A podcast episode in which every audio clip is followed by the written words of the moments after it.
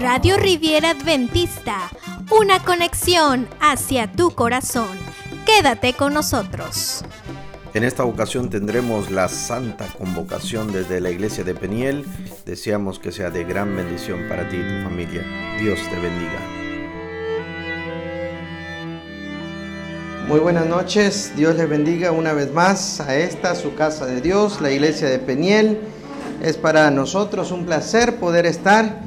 Estábamos y no estábamos, mas sin embargo ha llegado el momento de poder encontrarnos con Dios. El tema de esta noche lleva como título Cuando el grande visitó al pequeño. Y quiero invitarte en la palabra de Dios en el libro de Filipenses. Y vamos a abrir la palabra de Dios en el libro de Filipenses, en el capítulo número 2, versículo número 6 y versículo número 7. Filipenses capítulo 2, versículos 6 y 7 dice, Él, siendo en forma de Dios, no estimó el ser igual a Dios como cosa a que aferrarse, sino que se despojó a sí mismo, tomó la forma de siervo y se hizo semejante a los hombres. Con esto en mente vamos a inclinar el rostro y vamos a hacer una oración para con nuestro Dios. Oramos. Querido Padre Celestial, alabado y glorificado sea tu nombre en esta hora. Rogamos, Señor y Padre, que puedas hablarnos a través de tu palabra y que sea tu Santo Espíritu, que nos haga entender esa mirada de Dios para con el ser humano y que nos haga entender cómo Dios nos mira hoy en día. Guíanos pues con tu Santo Espíritu a entender la mirada de Dios y ayúdanos a escuchar tu voz. En Cristo Jesús oramos. Amén. Muchas veces a lo largo de la historia analizamos los diversos pueblos. Nuestra región es una región maya, en la cual podemos ver cómo era el tipo de adoración. Los mayas adoraban a la luna y hoy es un día muy especial.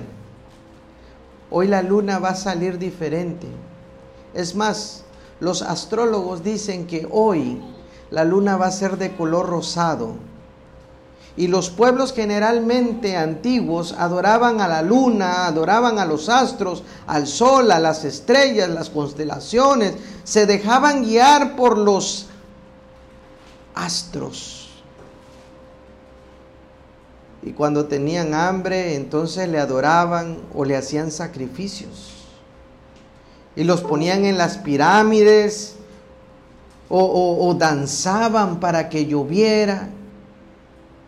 Y nuestra interpretación teológica, según los pueblos antiguos, era que el individuo, el ser humano, necesitaba entonces hacer algo para agradar a Dios o a sus dioses.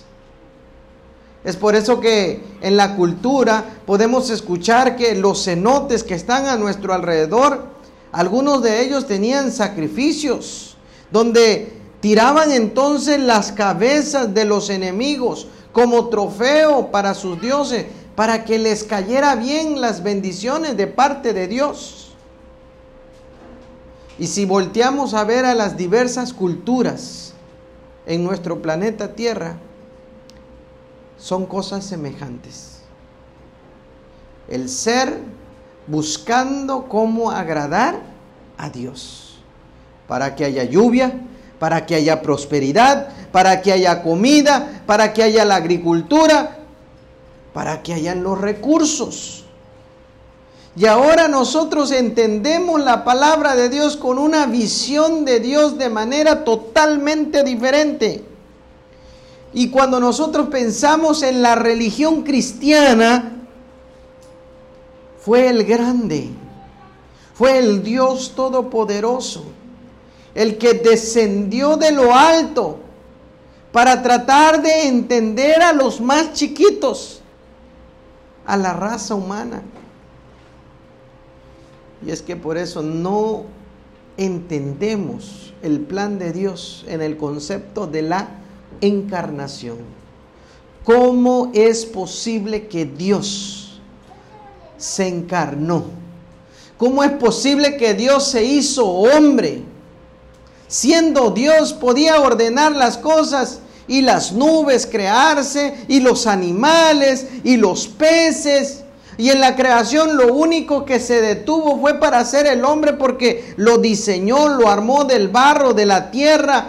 Y después de untar sus manos con el polvo y formar sus brazos, formar sus piernas, su cabeza, dice que le sopla el aliento de vida y Adán se vuelve en un ser viviente. Es por eso que cuando nosotros interpretamos la frase del ser viviente, es la unidad de la mezcla de lo corporal con el aliento de vida. Nuestra interpretación no es que un alma vaya viviendo eh, a otros mundos, se separe de nuestro cuerpo y, y viaje a otras distancias. La iglesia no lo piensa de esa manera. Dios no lo enseña de esa manera. Cuando nosotros en la Biblia decimos alma, decimos a un ser viviente. Alguien que tiene el aliento de vida y alguien que también tiene su propio cuerpo. Y los dos están constituidos para un ser viviente. Quiero llevarte a la Biblia en el libro de Primera de Timoteo, capítulo número 3 Primera de Timoteo capítulo 3 versículo número 16 nos dice de la siguiente manera, indiscutiblemente grande es el misterio de la piedad. Dios fue manifestado en carne, justificado en el Espíritu, visto de los ángeles, predicado a los gentiles, creído en el mundo, pero recibido arriba en gloria. Perdón. Cuando nosotros entendemos esta parte, no logramos comprender.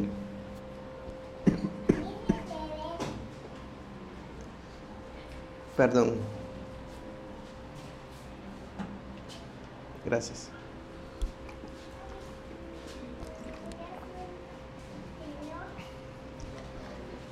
Creo que una de las herramientas que el ser humano usa es la voz. Y hoy me he pasado hablando. Mas sin embargo, es bueno de hablar de la palabra de Dios. Dice que para el ser humano a veces es un misterio. No logramos entender, no lo comprendemos. No comprendemos la encarnación, no comprendemos ahora la piedad, Mira cómo nos dice Filipenses capítulo 2, versículos 6 y 7, lo que ya leímos. Esa parte de cómo Él se encarnó. Y quizás a más de algún cristiano se sigue preguntando, oye, ¿y, y fue mitad humano? ¿Fue mitad divino? ¿Qué fue? Es más, a veces llegan y me preguntan, pastor, entonces todos los milagros que hizo, los hizo porque pues, era el Hijo de Dios, ¿no? Y si Él hubiera venido como el Hijo de Dios, con todo ese poder, ¿no acaso en San Mateo capítulo 4 Satanás lo tienta convirtiendo piedras en pan? ¿No acaso lo tienta en todos los reinos del mundo? ¿No acaso lo tienta entonces en lanzarse a un precipicio para que los ángeles lo, lo cachen? Y es que si Jesús hubiera venido completamente como el ser divino que era, Satanás, el gran acusador, hubiera dicho, mira, la ley de Dios es imposible de cumplirla. Tú pudiste hacerlo porque eras el Hijo de Dios, porque tenías un poder sobrenatural, porque eras un ser divino. Y entonces, ¿cómo es que Jesús hizo milagros? ¿Cómo es que Jesús libertó a los oprimidos de corazón? Era porque Él pasaba tiempo con el Padre. Era porque el Espíritu Santo lo ayudaba. Porque Él estaba en el camino correcto. Pero nunca fue por su propio poder levantar un dedo para hacer un milagro para su favor. Fue para ayudar a los demás a través de la obra, ya sea del Padre o del Espíritu Santo. Es por eso que en Hechos capítulo 1, versículo 8 te dice la palabra de Dios, y recibiréis poder cuando venga sobre vosotros el Espíritu Santo y me vas a ser testigo en Jerusalén, en Judea, en Samaria y hasta en lo último de la tierra. Mira cómo nos dice la palabra de Dios en el libro de San Juan capítulo número 1, versículo número 14. San Juan capítulo 1, verso 14. Dice, y el verbo se hizo carne y habitó entre nosotros, lleno de gracia y de verdad. Y vimos su gloria, gloria como del unigénito del Padre. Para nosotros es un misterio la encarnación de Cristo en esta tierra quizás perdurará por los siglos de los siglos. Es más, cuando nosotros estemos en el cielo esos mil años o el tiempo que pasemos en vida después en la tierra nueva, en la nueva Jerusalén, va a ser un tema de, de estudio, el plan de la salvación de Dios. Y dentro del plan de la salvación, ¿cómo fue posible que el grande, el Dios todopoderoso, se convirtió en algo insignificante, en un ser humano. De ahí nosotros, para comprender entonces la importancia de la obra del Hijo de Dios. Saben, cuando vino a esta tierra, Satanás estaba suelto. Estaba en su mole Parece ser que cuando nosotros leemos la Biblia en la época de Jesús, los que eran los religiosos no estaban bien. La gente estaba enferma o estaba endemoniada o en algún momento estaba en una falsa adoración. Y necesitamos comprender o entender ¿Qué fue lo que hizo? Que Jesús dejara entonces su trono en el cielo y viniera a esta tierra. ¿Por qué lo hizo? Y solamente se me viene una palabra en mi mente, solo una. No fue por la libertad, no fue por el pecado, no puedo yo mencionar sinónimos salvación, perdón. Pero lo centro en una sola palabra. Fue por amor. No hay otra. Porque te ama, porque te creó. Y porque ahora te redime a través de su amor. Él prefirió humillarse a sí mismo para ganar. Han escuchado la frase, mira, si pierdes ganas. A veces en un matrimonio, a veces sucede muchas veces. Mira, es mejor perder con el esposo, con el cónyuge, mejor no discutir y vas a ganar más. En algún momento entonces Jesús decidió perder todo lo que estaba en el cielo para ganar mucho más a cada uno de los seres que Él había creado, conforme a su imagen y conforme a su semejanza. A veces nos da tristeza porque cuando vemos nuestra realidad, vemos nuestro interior y, y nosotros que nos conocemos a nosotros mismos, entendemos nuestros fracasos, entendemos nuestros dolores, entendemos nuestras enfermedades y vamos más allá, entendemos nuestros pecados, nuestros problemas, nuestro carácter malo. Y en algún momento, aunque sabemos cómo somos, imagínate, Dios también lo sabe. Y aún así, Él da su vida por ti y por mí.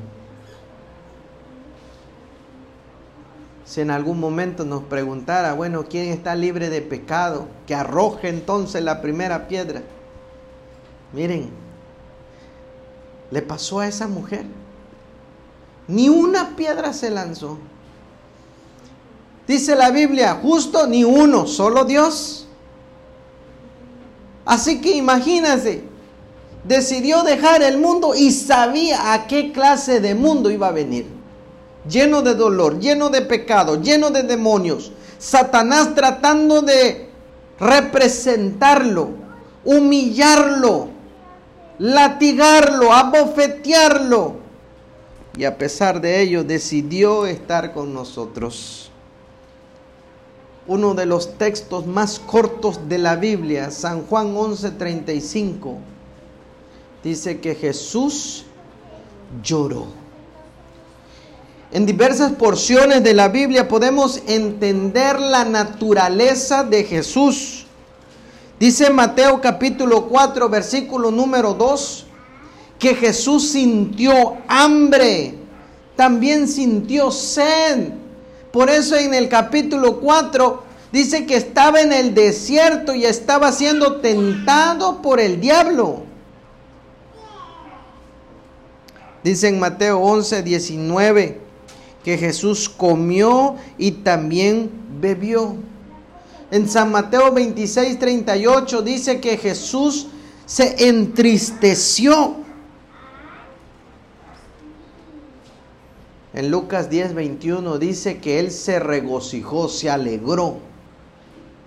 Estamos mencionando textos donde vemos las emociones de Jesús desde la tristeza, el hambre o el gozo, la alegría.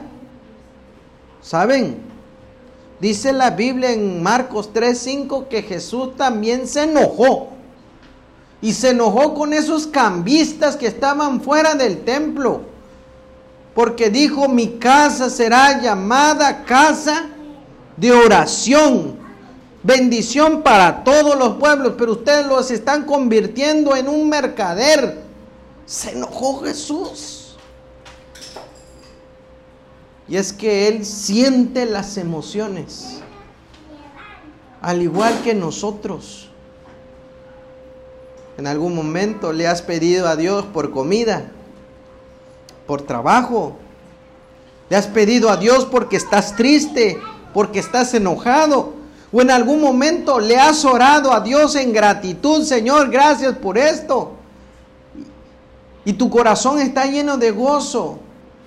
Todas esas emociones Jesús las tuvo cuando Él estaba en esta tierra. Por eso que cuando Él se encarnó, Él sabe, Él siente. Él vio la tristeza, Él vio el gozo de este mundo. Él participó de este mundo. La gran virtud es que dice la Biblia que fue sin pecado. Y en medio de la circunstancia hay una pregunta. ¿Qué podría hacer el Creador para recuperar el amor de su criatura? Así que para ganar el amor del ser humano, él lo que hizo fue demostrar amor. Amor con amor se paga. Me acuerdo cuando Pedro entonces para defender a Jesús, mira, desenvainó la espada y rápidamente le cortó la oreja a Malcolm. Y Jesús lo detuvo y le dijo, espérate, espérate. Al que espada, ¿qué cosa? Al que espada mata, espada muere. Hay otros dichos muy famosos. Ojo por ojo, diente por diente, me la hace, me la pagas. Pero ahora Jesús estaba demostrando que si tú siembras amor, ¿qué vas a cosechar? Amor. Pero si tú siembras odio, ¿qué vas a cosechar? Odio. En ese sentido, mira cómo nos dice la palabra de Dios en Jeremías, capítulo número 31. Es uno de los versos más utilizados en toda la Biblia. Jeremías capítulo 31, versículo número 3, dice la palabra de Dios, Jehová se me manifestó hace ya mucho tiempo diciendo, con amor eterno te he amado, por eso te prolongué qué cosa? Mi misericordia. Sabe, esta palabra en hebreo es traducida como misericordia, pero en el original de la palabra misericordia puede traducirse entonces como amor. Y dice ahí, mira, con amor eterno. ¿Qué quiere decir la palabra eterno? No cambia. Aquí hay varias madres, sus hijos están creciendo, algunos de ellos ya tienen bigote, otros ya tienen esposa, otros están a punto de casarse, otros en algún momento ya están casados, otros ya tienen nietos, otros quizás ya están entrando a los bisnietos.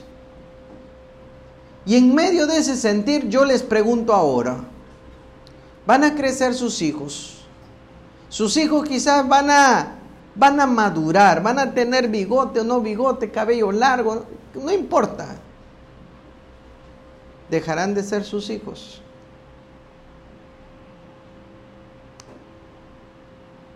He conocido padres que en algún momento se enojan con sus hijos y le dicen, mira, te voy a desheredar. He conocido hijos que en algún momento van con un abogado y dicen que me cambien el nombre, no quiero llevar el apellido de mi padre. Pero aunque uno cambie de religión, aunque uno cambie de ciudad, aunque uno se vaya al otro lado del mundo, si te hacen una prueba genética, tu padre es tu padre. Y tú llevas el ADN de Dios. Tú eres su hijo, aunque en algunas ocasiones estás lejos de él. Aunque el pecado está tratando de desfigurar tu rostro, su imagen de Dios en ti, tú llevas el ADN de Dios. Tú eres un hijo de Dios. La pregunta es, ¿qué clase de hijos somos? Si de los agradecidos o de los desagradecidos. Y es que en ese sentir, queridos hermanos, necesitamos entender que la humanidad de Cristo nos habla de un Dios que se manifiesta en lo pequeño, en lo discreto, pero que repercute para la salvación del mundo entero.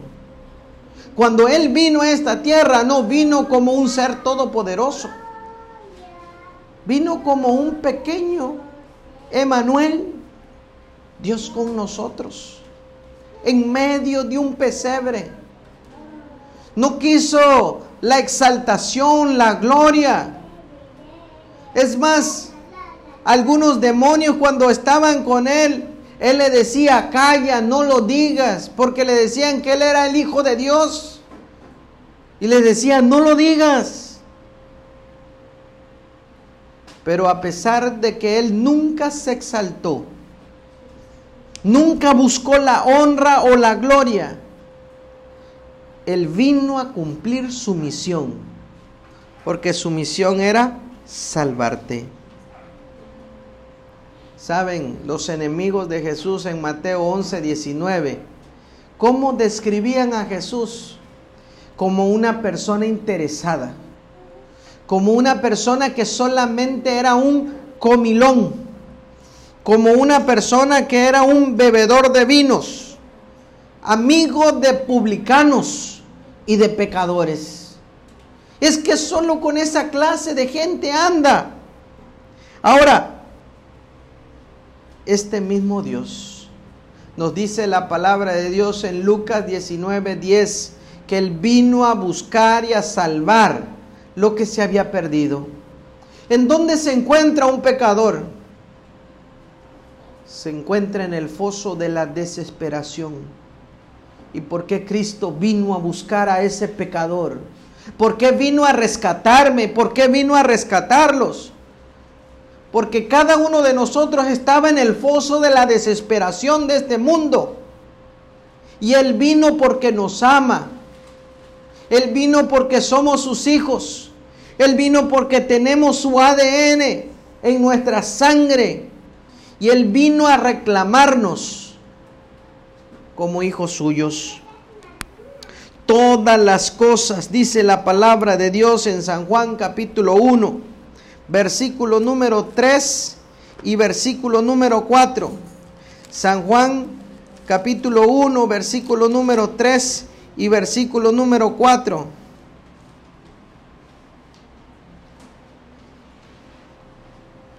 Dice la Biblia, todas las cosas por medio de Él fueron hechas, y sin Él nada de lo que ha sido hecho fue hecho. En Él estaba la vida, y la vida era luz de los hombres. Dice claramente que Él, en el versículo, en el capítulo 14, versículo 6, Él es más que la vida. Porque Él dice, mira, yo soy el camino, la verdad y la vida. Nadie viene al Padre si no es por mí.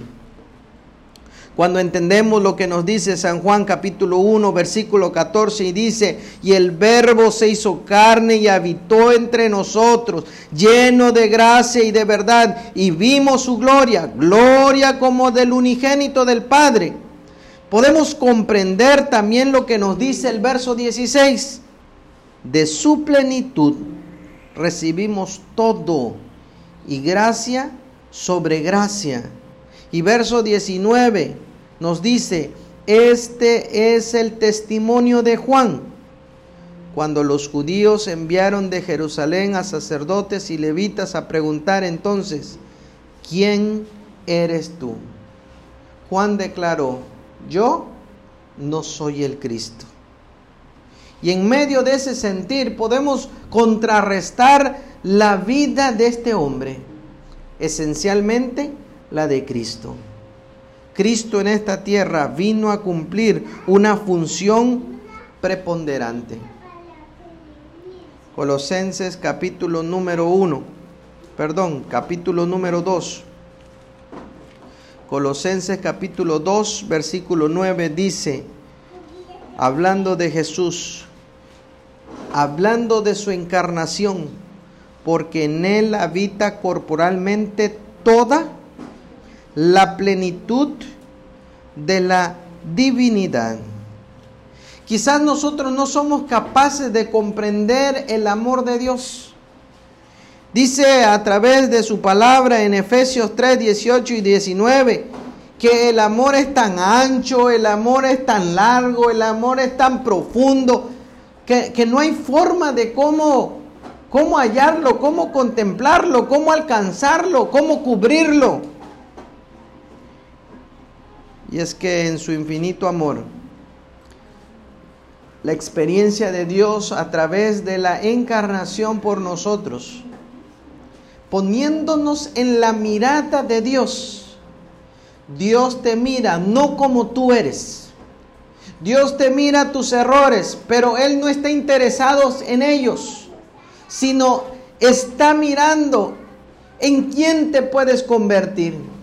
En un misionero de esperanza, en un hijo de Dios, en una hija de Dios.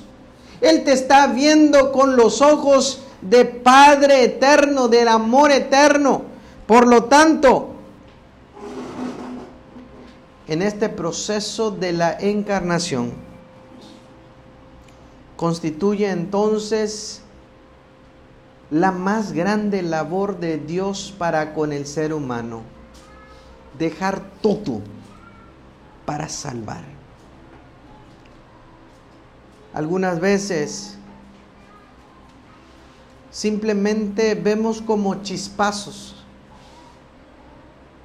Quizás cuando vemos hombres ilustres en la iglesia que a veces dejaron su casa, su hogar, su familia, se fueron a predicar a algún otro lugar, pues nos llama la atención.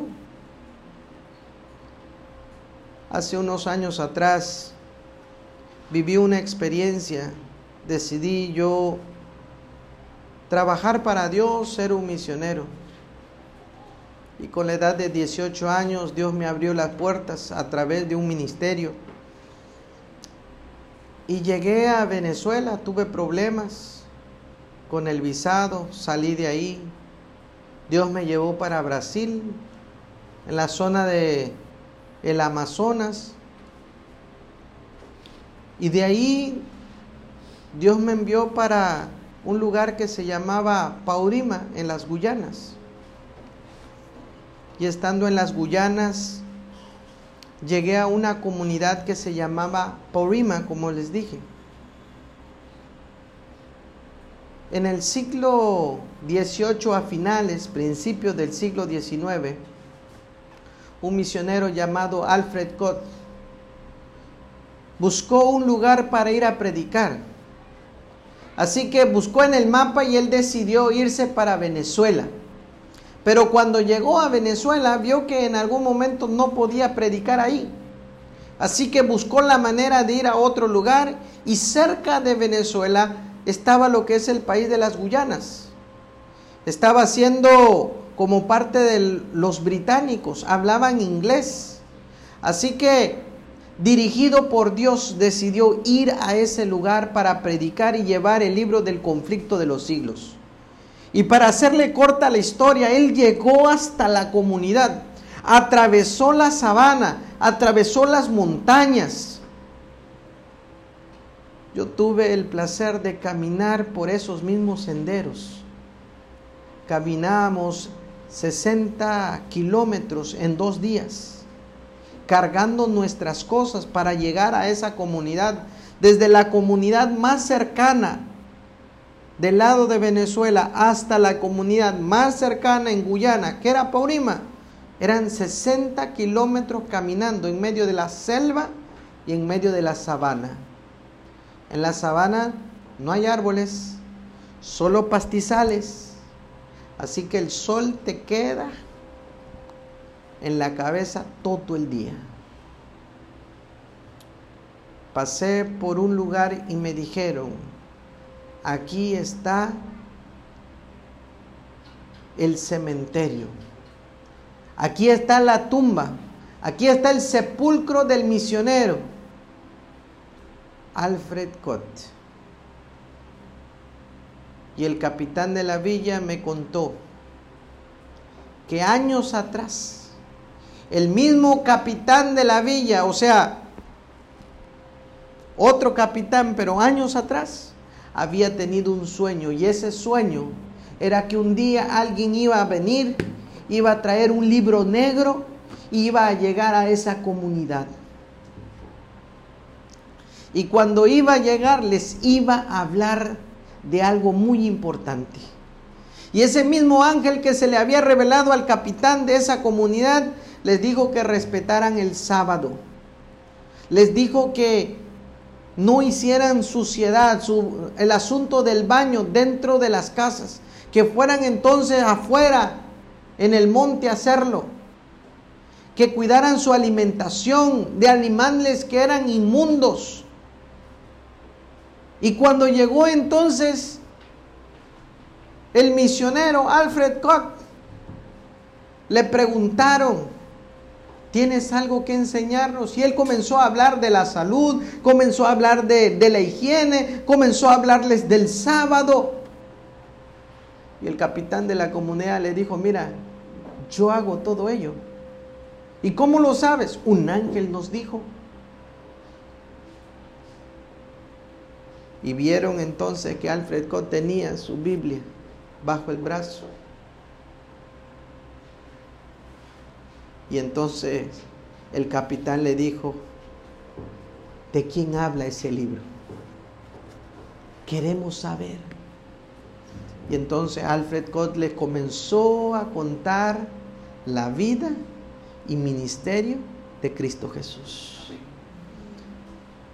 Tuve el placer de estar en ese lugar en el año 2005 y en la y donde hay una una montañita hay una iglesia adventista del séptimo día en ese lugar donde 800 personas se reúnen para adorarle. Toda la comunidad se convirtió adventista del séptimo día por el mensaje de Cristo Jesús, la obra de Cristo Jesús que está plasmada aquí en la palabra de Dios. Y los lugareños invitaron, crearon, formaron una palabra en honor a este misionero. La palabra es Ekamata y significa vayan a predicar. El desafío hoy en día, queridos hermanos, es lo mismo. Cristo descendió de arriba por nosotros. ¿Será acaso que nosotros no estemos dispuestos en salir de nuestras comodidades un rato para ir a predicar la palabra de Dios. Dios tiene grandes planes para con nosotros. Si nosotros estamos dispuestos a proclamar el mensaje de nuestro Dios. Patriarcas y Profetas, capítulo 1, en la página 16 y 17 dice, el Salvador se vinculó a la humanidad por un vínculo que nunca se ha de romper. A través de las edades eternas queda ligado a nosotros por la eternidad. Está marcado. Un día se le preguntará, oye Señor Jesús, ¿qué tienes en tus manos? en relación entonces a su sacrificio, a las huellas de esos clavos que fueron clavados. Son cicatrices que Él llevará por ti y por mí. Queridos hermanos, estemos dispuestos también nosotros a hacer el sacrificio de entregar nuestra vida a Él. ¿Te gustaría entregar tu vida a Cristo Jesús? ¿Te gustaría colocarte de pie? Yo te invito en esta hora a que podamos entonces aceptar a Cristo Jesús como nuestro Señor, pero también como nuestro Salvador. Oramos. Querido Padre, tú conoces nuestras vidas, conoces Señor nuestras virtudes, conoces Señor también nuestros errores. Y en tus manos al colocarnos, Señor, deseamos que nuestros errores, nuestros pecados puedan ser limpiados con la sangre de Cristo Jesús.